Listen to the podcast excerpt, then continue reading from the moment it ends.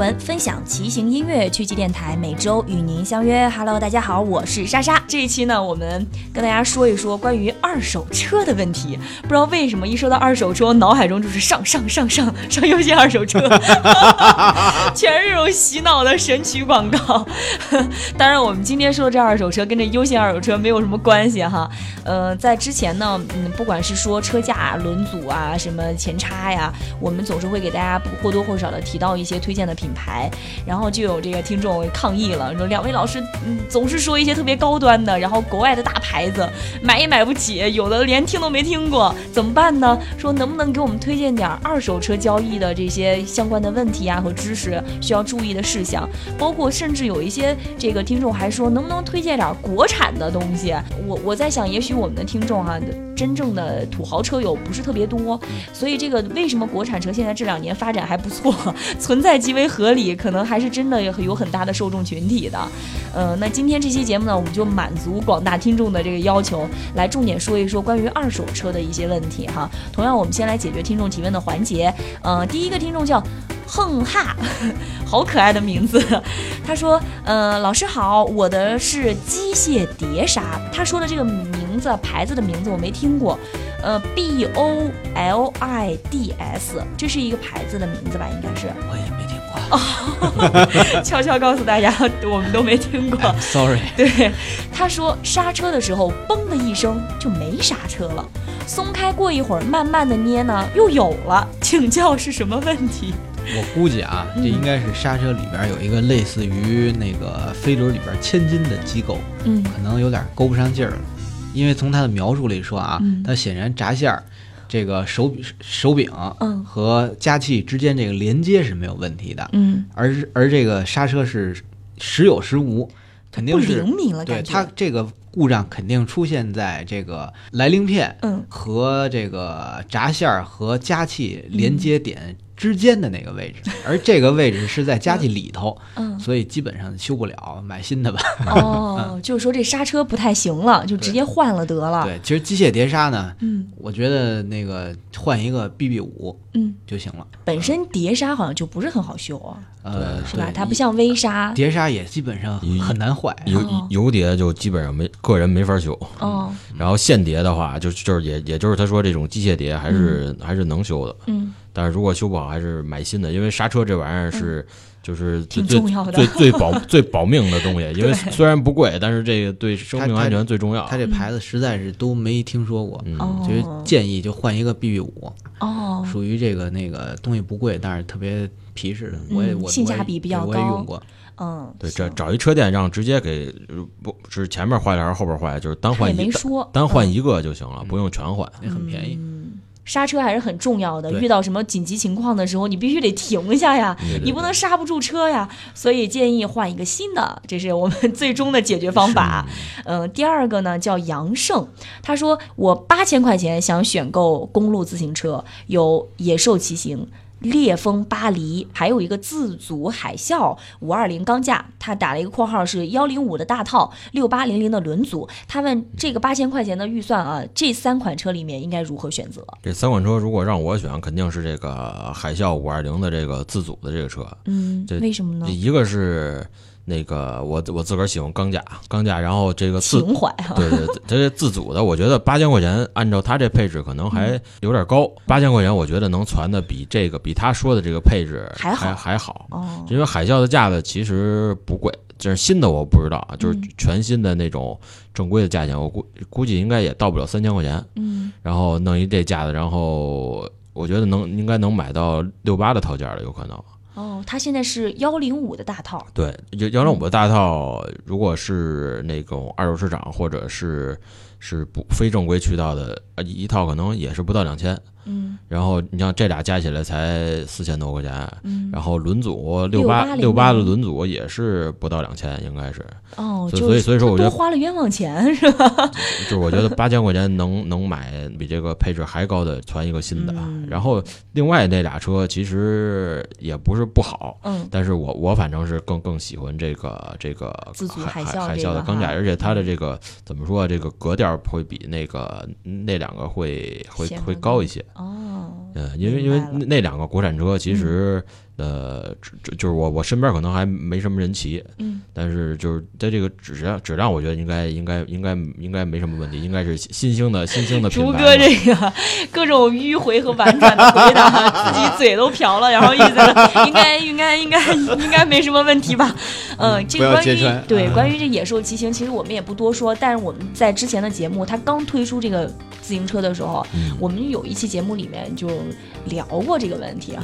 有有有这事儿吗？有，我们之前聊过这个问题，简单聊了一下，就是所以好与不好呢，大家自己去评判。但是这个关于您的这个问题呢，呃，竹哥给出了很明确的答复。如果让他选，他会选这个自足海啸，而且他还给了一个很好的建议，你这八千块钱可不只是这样的一个配件，啊，还能传得更好。对对，然后八千其实去一些大牌捷安特美达店里买一个整车也也是非常非常非常不错的选择，相当好，就全碳了都已经。所以就是这相当于是给了他两个选择，嗯，他可以自己再去进行一个这个最终的一个敲定吧。然后那个温馨提示，嗯，中低端钢架很容易歪，所以买的时候一定要多挑一会儿。嗯，那它这个海啸五二零钢架呢，能满足要求吗？不是不好啊，而是中低端这个钢架的产品，它那个良品率和制作这个质检，嗯，工艺方面不可能有。陈老师骑那个梅花八喜那么高，很可能会有一点，比如这个车架略有点歪，嗯，所以买的时候那个自己多看，精心挑选，挑一个不歪的。其实高端的钢架它也不是说。完全都那样，因为钢架这东西都是手工这么焊出来的，就是存在一些误差，是不是也可以谅解？其实据我所知，好像只有这个梅花，就是这个资深的从业者们说没有碰见过这个歪的，其他的各个品牌的高端的、中端的全都碰见过，就是焊的不太正的，就是多少多少哪块有点问题的都出现过。嗯，所以要精心挑选哈。刚刚也说到了，那然后这个听众可能也跟竹哥一样，对于钢架有一种。难难以明灭的这种情怀，他非要选钢架，所以我们只能然后我我有一个很很纳闷儿，就是就是既然的你的这个视野里边都已经有这个海啸的自组的车，为什么和和另外那辆车你会放在一起比较？就是 你在你这完全不是一个档次的 是吗？这这应该不是一类人的选择，我觉得。他可能受到了某些呃广告宣传的诱导，所以我说他们这个广告投放还是很到位。嗯。所以你很庆幸他还擦亮了双眼，最后给了你第三个选项，是吗？好，听众提问的环节今天先解决到这里。那我们今天重点跟大家来解决关于二手车的问题。呃，我不知道两位有没有买过二手车的经历啊？买过，我我二手车买的比较多。竹哥是经常淘这个二手车的东西哈。威哥呢？我第一辆二手买的二手车啊，是上中学的时候。从车友手里收了一个那个攀爬的车架子哦，那是从上期录节目的时候说初中毕业都二十多年了，这 很悠久。然后，然后第二辆买过二手车是领导当时想买一个小号的那个四五幺的公路，嗯，但是买不着。只能从车主手里收了一个，去淘一个哈，嗯，就是说也是有过二手车的经验的哈。但是我觉得可能大家之所以关心这个问题，应该会有很多听众，他就是呃，比方说预算不是那么的足，然后他又对一些比较好的品牌的车心之向往，那可能二手车是能够解决这个问题一个非常好的渠道，价钱也降下来了，同时也能买到自己喜欢的这个型号也好，或者说品牌也好。嗯，在选购二手车的时候，最主要需要注意的一点是什么？最主要就是。擦亮双眼吧，永永远远的擦亮眼。借借我借我一双一双慧眼吧。又说一个跑题的啊，就是就是那英这个这个借我一双慧眼，那会儿。就是哪哪电视节目后来突然说他是那个三幺五晚会的一个歌，是 吗？他不是什么爱情歌曲，他是借我一双慧眼，让大家睁亮双眼，看出这个什么是什么是真的，什么是假的，清清楚楚、明明白白、真真切切。对，这节这中华小曲库，这歌词儿记得不错。这节目那会儿是那个作词严肃严肃老师的一个采访，我想起来了，就是 就是怎么着？你真的没有在逗我是吗？真的真真没有，就就是就是当时当时当时严肃老师就说怎么着，说是怎么着能写一个歌让大家那个不买假货，然后最后最后写写写了一个这个，还还是挺有意思的，我觉得。你这那英老师得感谢你。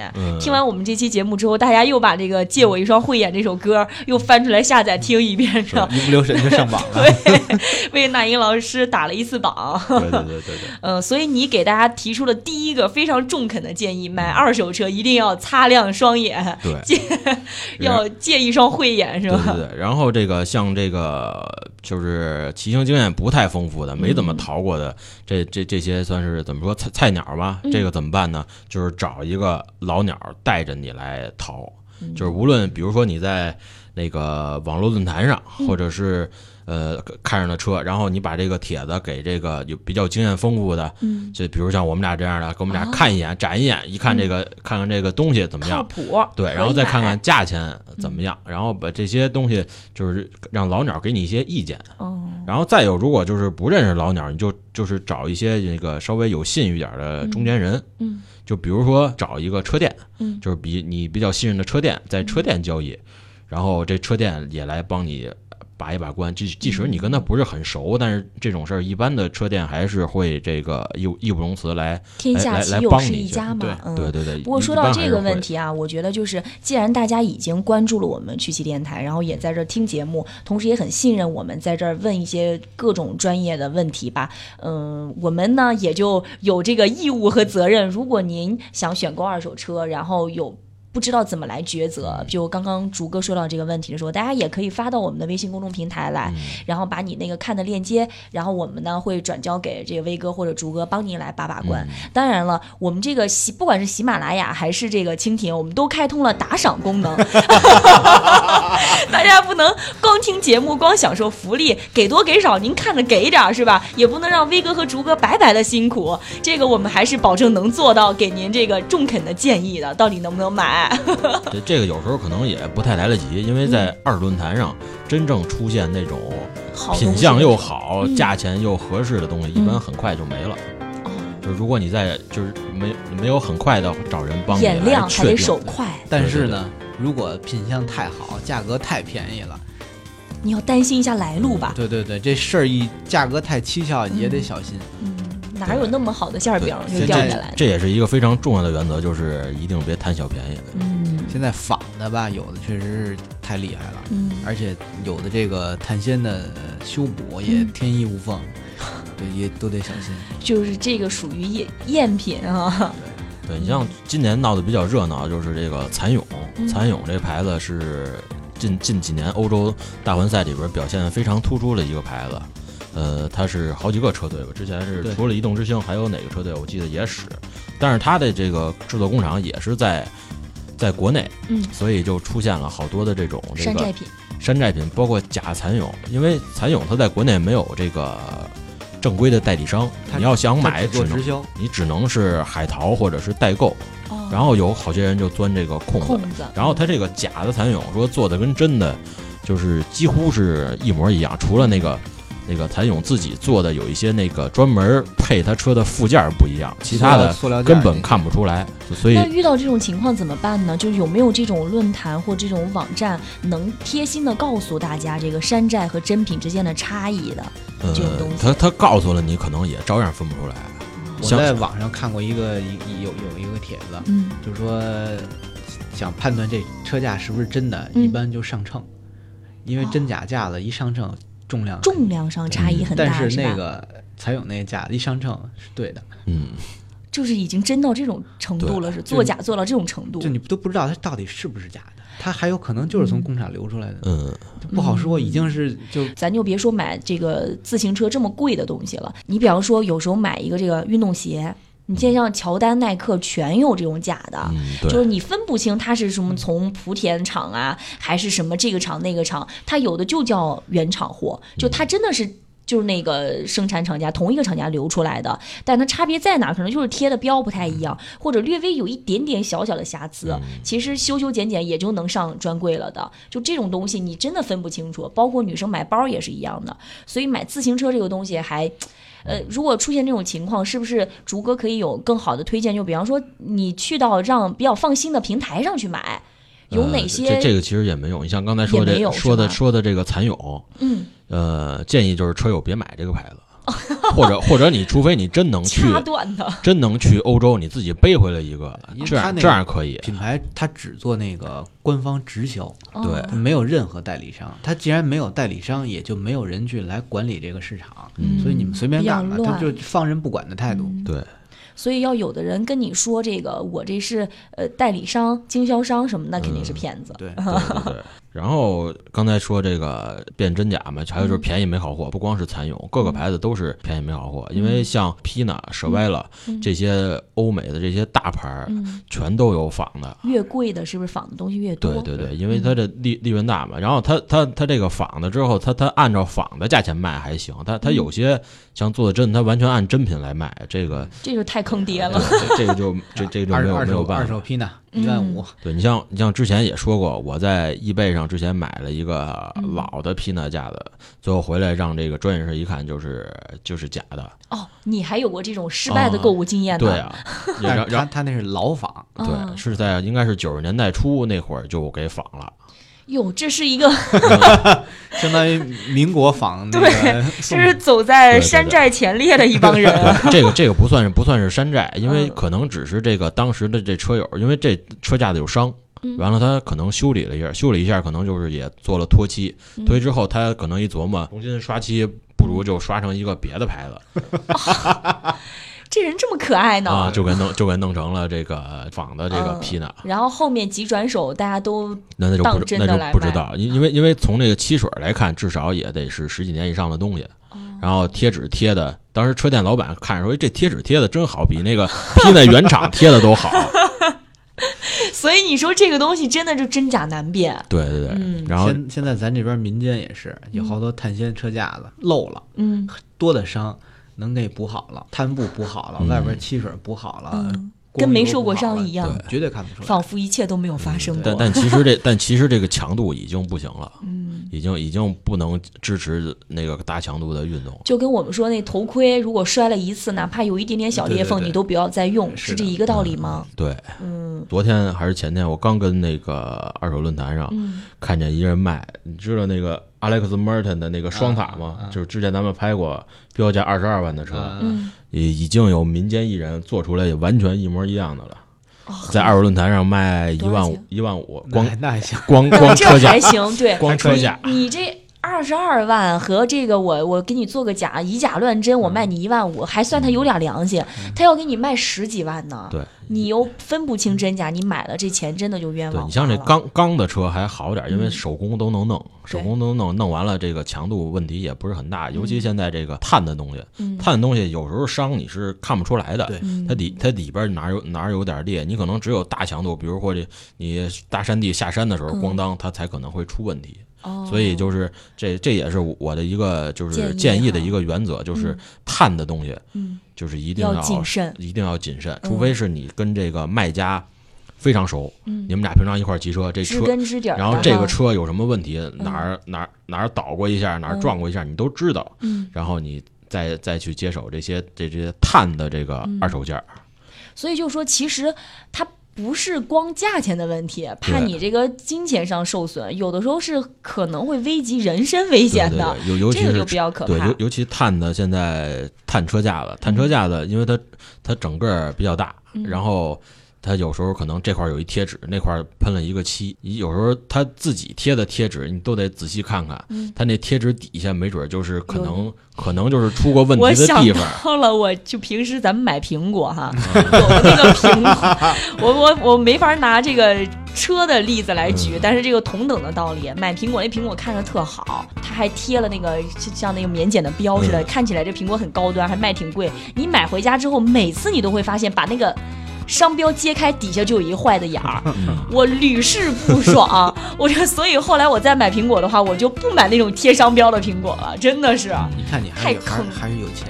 我们从来不买带贴纸的 非得找个空来查我一下，是吧？然后像这个钢的、铝的，相对来说就就就安全的，就就安全的多。嗯，你挑的时候注意上面有没有坑就成。但其实有些钢的、铝的，你上面有点小坑或者掉掉漆，完全不影响这个使用。但是碳的一定要对注意，对，因为碳这东西现在是实在是没法弄，矫情又金贵。对你，你所有人现在大部分想买都是高档的零件，好多大部分都是碳的。你需求又在这儿，然后又想省钱，就得就得冒着这个风险。而且这个万一装逼失败被打脸，还是还还还有名誉上的损失。跟一帮车友一起去骑车啊，好不容易淘一新的，你这假的。这个还没磕磕碰碰一下下呢，然后整个碎了，或者是怎么的，这个有点太那什么了。对，碎碎倒不至于，就还是这个命要紧。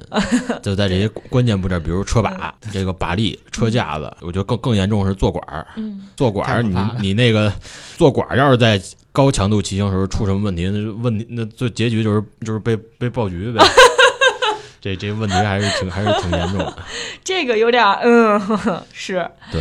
那您有那个平时你自己比较爱上的几个，比方说淘二手车的网站什么的，推荐给大家吗？北方用的比较多就是这个东方红自行车论坛，挺多年了，但是而且里边也几乎没出过。没出过什么问题，偶尔会出一些问题，但是论坛也会出面来来帮助解决，因为它不光是论坛嘛，也有很多的这种论坛里边的高级会员，来叫什么主持公道吧，就是大家来说句公 公道话，因为其实各种事儿，你把这个比如出的问题啊，你把这个交易流程怎么着的，然后最后包包括那个照片什么的，你得大家明眼人基本上都能知道这是是是怎么个回事，的，嗯，对。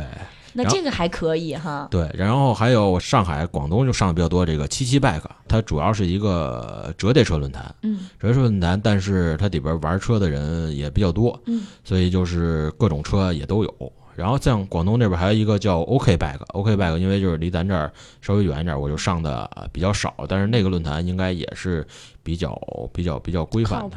哈，对你像呃，就是我也不是说谁不靠谱，就之前上比较多的这个 China Bag，嗯，它可能是全国算是比较大的一个综合性的，综合性，它它因为是太大，所以出问题也比较多，因因为这个人多了，对，有人的地方就有江湖，对，这竹哥还挺贴心的，因为他把这个网站分区域来，所以这个大家对这个二手车呃有需求的话，首先您定位一下，您属于。南方还是北方？对，其实离得近的反倒出了问题，还相对好解决一点。是不是说要是找这个二手车交易，跟自己同一个城市的更方便？对对对，因为你可以去看看实物。对，这也是这个买这个二手车或者是二手零件的一个，我觉得挺重要的一个原则，就是见面交易是最好的。嗯，别都光网上哈。对，因为网上它有时候照一正面，不照背面，背面不定什么样，你寄来之后就就就不能保证它三百六十度无死角，就都是各种麻烦。嗯，然后见面交易你还可以就是。找这种比较老鸟来帮你去看，对，就是他会各各个地方帮你摸呀，是不是？比如碳的哪块可能有可能会出现问题，或者哪块补过漆啊，他可能会能帮你看出来。所以见面交易还是我认为是最最靠谱的一个方式。这个方式，而且交易成功了以后，哥俩好还喝顿酒，万一还认识一 骑友，认识一朋友呢，对吧？这不更好吗？这也挺好，嗯。刚刚说到了这个北方呢是东方红，南方呢有两个哈，七七 bag 和这个 OK bag，嗯，就是我可能也是上的还还是还是少吧，我我比较熟悉的就是这些论坛。你像东方红，它有这个二手区的版规是非常严格的，有有几个，一个是你你比如说卖整车啊，卖整车你这边有发票，嗯，没发票你得有这个能看清楚章的这个销售证明、收据之类的，因为好多车店确实卖车是这个。没有发没有发票，然后这边就是你有这个高级的担保人，因为他在论坛里边有这个级别，就是常在论坛混的人，他有什么高级会员，什么什么中级会员、低级会员，你卖卖的有这个高级担保人，嗯然后还有就是人车合影，哦，就是你。拿一整车，包括你避免你卖的这车不是你自己的。对，因为现在现现在其实就是你在，比如尤其是在北京，就是玩车的人虽然多，但是如果你想找一个人有照片，还是我觉得还是能找着的。他要真是坑你一道，就就是他以后在这个论坛就或者是文化这个自行车。你像骑着妙峰山，突然哎，那人不就是蒙谁的那个吗？对对对，就不好混了。以后就起而攻之是吗？这就不好弄。嗯，然后就版规就就。接着说这版规，版规就是不能有外链，不能不能有其他的那个那种论坛呀，或者是这种链接，链接好像只能是有这个闲鱼来做这个实际交易，实际交易的时候走一下这种链接，其他的链接好像是不太允许的。然后卖车架或者是整车的时候，还要有这个车架号。因为这个是不是每个车都有跟身份证一样，都有自己的唯一的编号？对对，这这这这问题是怎么着？是因为有好些车有这个模号的问题。各个品牌经销商其实管理还是很严格的，嗯他不让这个不同的地方的车来卖。比如说你是一个山东的车，嗯拿到北京来磨了号，嗯，然后你这个对这个北京的经销商，它就是一个，就它有这个地域保护。对对，它就是等于不正当竞争了。一对对您刚刚介绍这个东方红的这一系列的这个版规，对嗯，这都介绍完了吗？对，版规就大概就是还很严格的，因为它好几层界定。嗯，嗯各个地方都出过问题，出过问题，然后才总结出这种各种经验嘛。嗯，这个不错。嗯，如果他这个都能满足这些条件，基本上你上了这个帖子的这车也不会有什么问题了。有什么问题你也能把这个人给逮出来。对对对，然后然后或者有的时候你看哪儿出一个帖子，他可能好长时间特一看特便宜，但是好长时间没人买，嗯这可能就是有问题，就是有人比如有人看出来了，啊，就是有揭穿了。然后有些比较值、比较值的车友底下就回，哎，这车不是前半拉月前半拉月五千买的，你现在怎么卖出七千来了？哦，就就出过这种问题，然然后就就打嘴仗呗，打嘴仗，最后结局就是不好卖了。也也得多看底下的留言和评嗯论，对这个也是非常重要的。对对对嗯，因为因为其实就是成就是成天逛二手论坛的人嗯还是挺多的，哪个帖子他都看。你像我我有时候就是工作不太忙的时候，也是可能最一礼一礼拜哪个帖子我哪个帖子都看，然后哪 哪个好的底下也说，哎这得是，多闲的。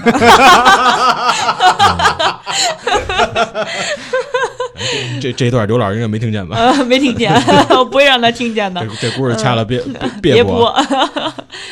然后你像比较好的货，大家会底下那个发一个什么好货帮顶，或者是那个没没钱比较遗憾，就是嗯发这个但是。确实不错什么对。确实不错。你你而且有好些人也是家里都八辆车了，然后 然后领那家里领导天天说你赶紧把车都给我卖了，然后看见好的哪儿还敢你在说威哥吗？啊？啊，对对威哥没听见啊。嗯，这是您刚刚介绍到了这个以东方红为例子哈，对介绍了一些这些呃论坛可能可靠性还是挺高的。嗯对，嗯，那国外的有没有什么？嗯，平台或者就是很多人他会觉得，呃，国内的买可能不是特放心，或者我想买一个特高端的自行车，嗯我想从国外这个代购一下，海淘一下，这个靠谱吗？陈老师刚才那个老仿就是从国外买的，对，那是 可见不是很靠谱啊那。是易易贝意大利买呃的，，还这没法当面交易，其实这就是最大的问对题，。而而且外国你要想退货，其实更麻烦，几乎费老鼻几乎子劲没法退。呃，你像我刚就刚才说的那假价，最后跟易贝那块沟通，就是最后由易贝出面，然后让他赔了我一些钱，但也不是全部。全款哈。对，就是还还还是主要损，还是你损失折了一些。你这前面光看的这个时间，你又花了很多的精力和时间在上面。对，而且那辆车还是易贝的拍卖，拍卖的结标时间是夜里三点半，我夜里爬起来拍的。真是煞费苦心，哎不容易。对对对，嗯你像买新的有两个网站，一个是 Vigo，还有一个叫 CRC。嗯 CRC 也是就是英国的一个以以购物的以运动为主，但是也是什么都卖。哦就是它也也除了自行车啊，什么什么跑鞋呀、哦，什么那个马拉松、铁三的这种跑跑步的东西，游泳游泳衣它也嗯都有。嗯，所以就是还有一个单车速递，哦，对，单车速递是澳大澳大利亚的网站。对，嗯然后然后现在就是比较注意的就是这个从今年。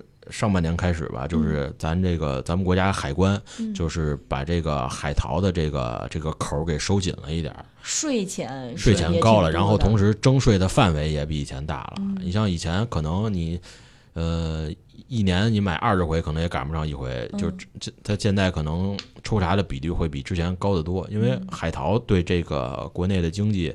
呃，一直也是说这个对国内经济的冲击比较大，嗯因为好多人你对没没有没有税了嘛，你直接你像你们买包买包对买包直接就海淘了，能便宜好些。这个是特别直观的一个例子。嗯对，然后海然后海淘的这个规模也是日日益增大，好多人就是专门就是出去留学生专门就干这个海淘啊，海淘了。嗯，这这个也是也是有利有也有意有有利嗯有弊吧。对，这是如果能赶巧没被碰上海关查呀，或者嗯增税啊什么的，应该算是挺大一便宜捡的了。但如果要是碰到这个了，其实那上税也跟国内买差不多了。对对对差不多，说完这 Vigo 和这嗯个单车快递这几个买这几个是买新新的手新的网站，嗯然后买旧的就是这个易贝。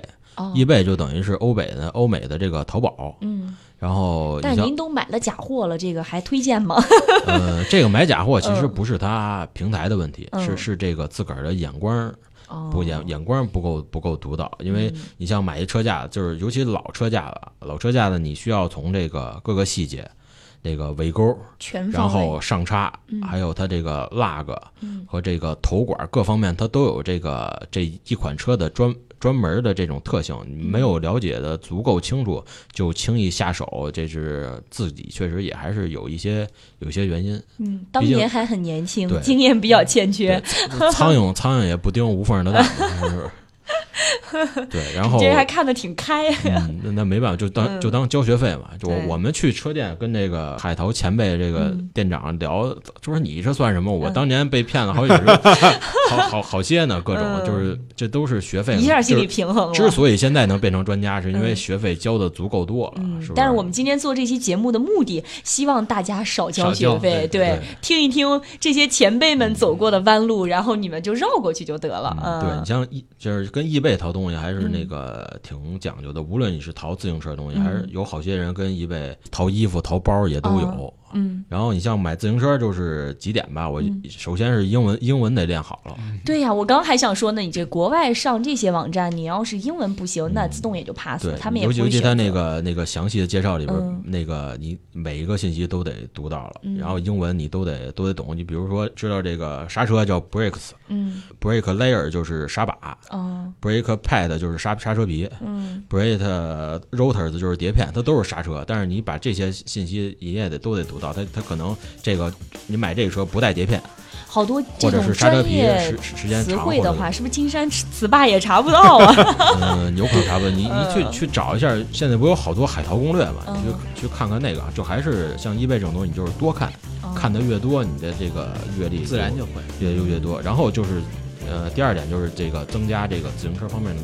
这个知识储备哈，对你，你一看他这出一车，然后上面是一那个零件，你一看你都不认得，那你那你就是上当的几率肯定比你这个认得完全认得的几率要大得多。就是把各个品牌全都了解一遍。嗯，你像尤其零件，像西马诺 CP，那个 SRAM 各个级别，它这是是。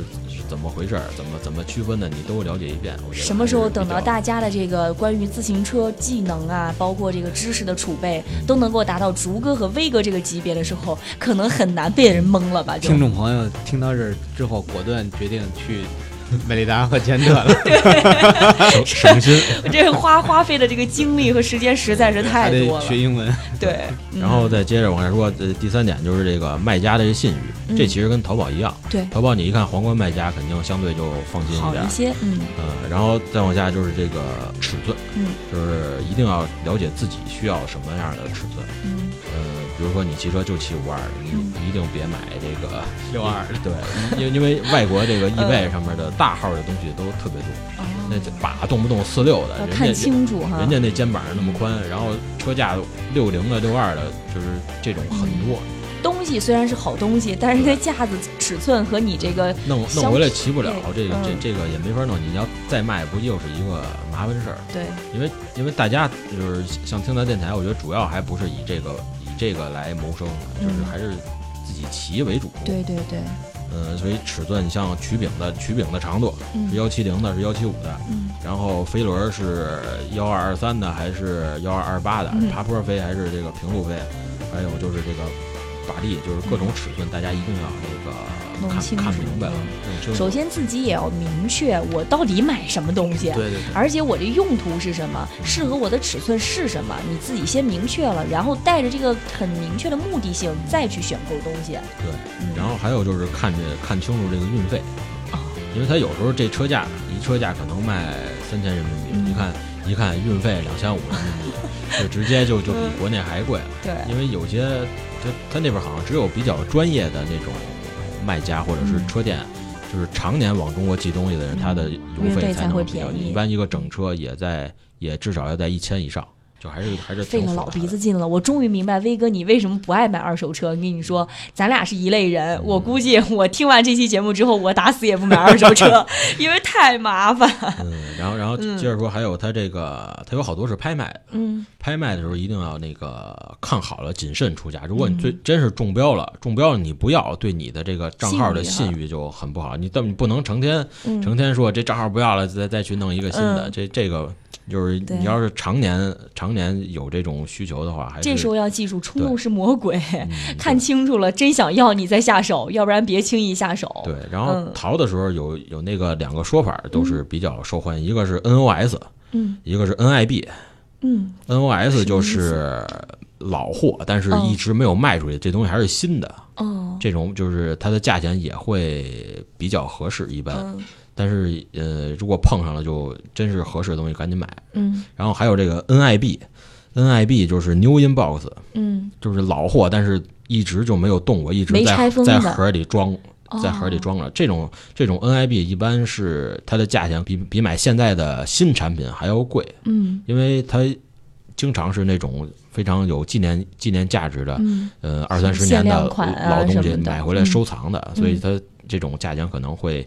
比较贵，一般人买回来也不舍得自己就给使了。陈老师一不留神就把这个话题拔高了。其实有有时候有些新的东西，比如国内还没上的，你你跟易贝也能买到一些一些那个比较值的。嗯，像这个新的九幺零零现在还没有，但是外国网站已经有了。虽然价钱就跟女生买包包一样的，限量款永远都是国外先上，然后国内等好几个月，有时候才能有。这最新的 iPhone 说是国内第一批不上嘛？对呀，估计到时候可能就有这种比比较比较追。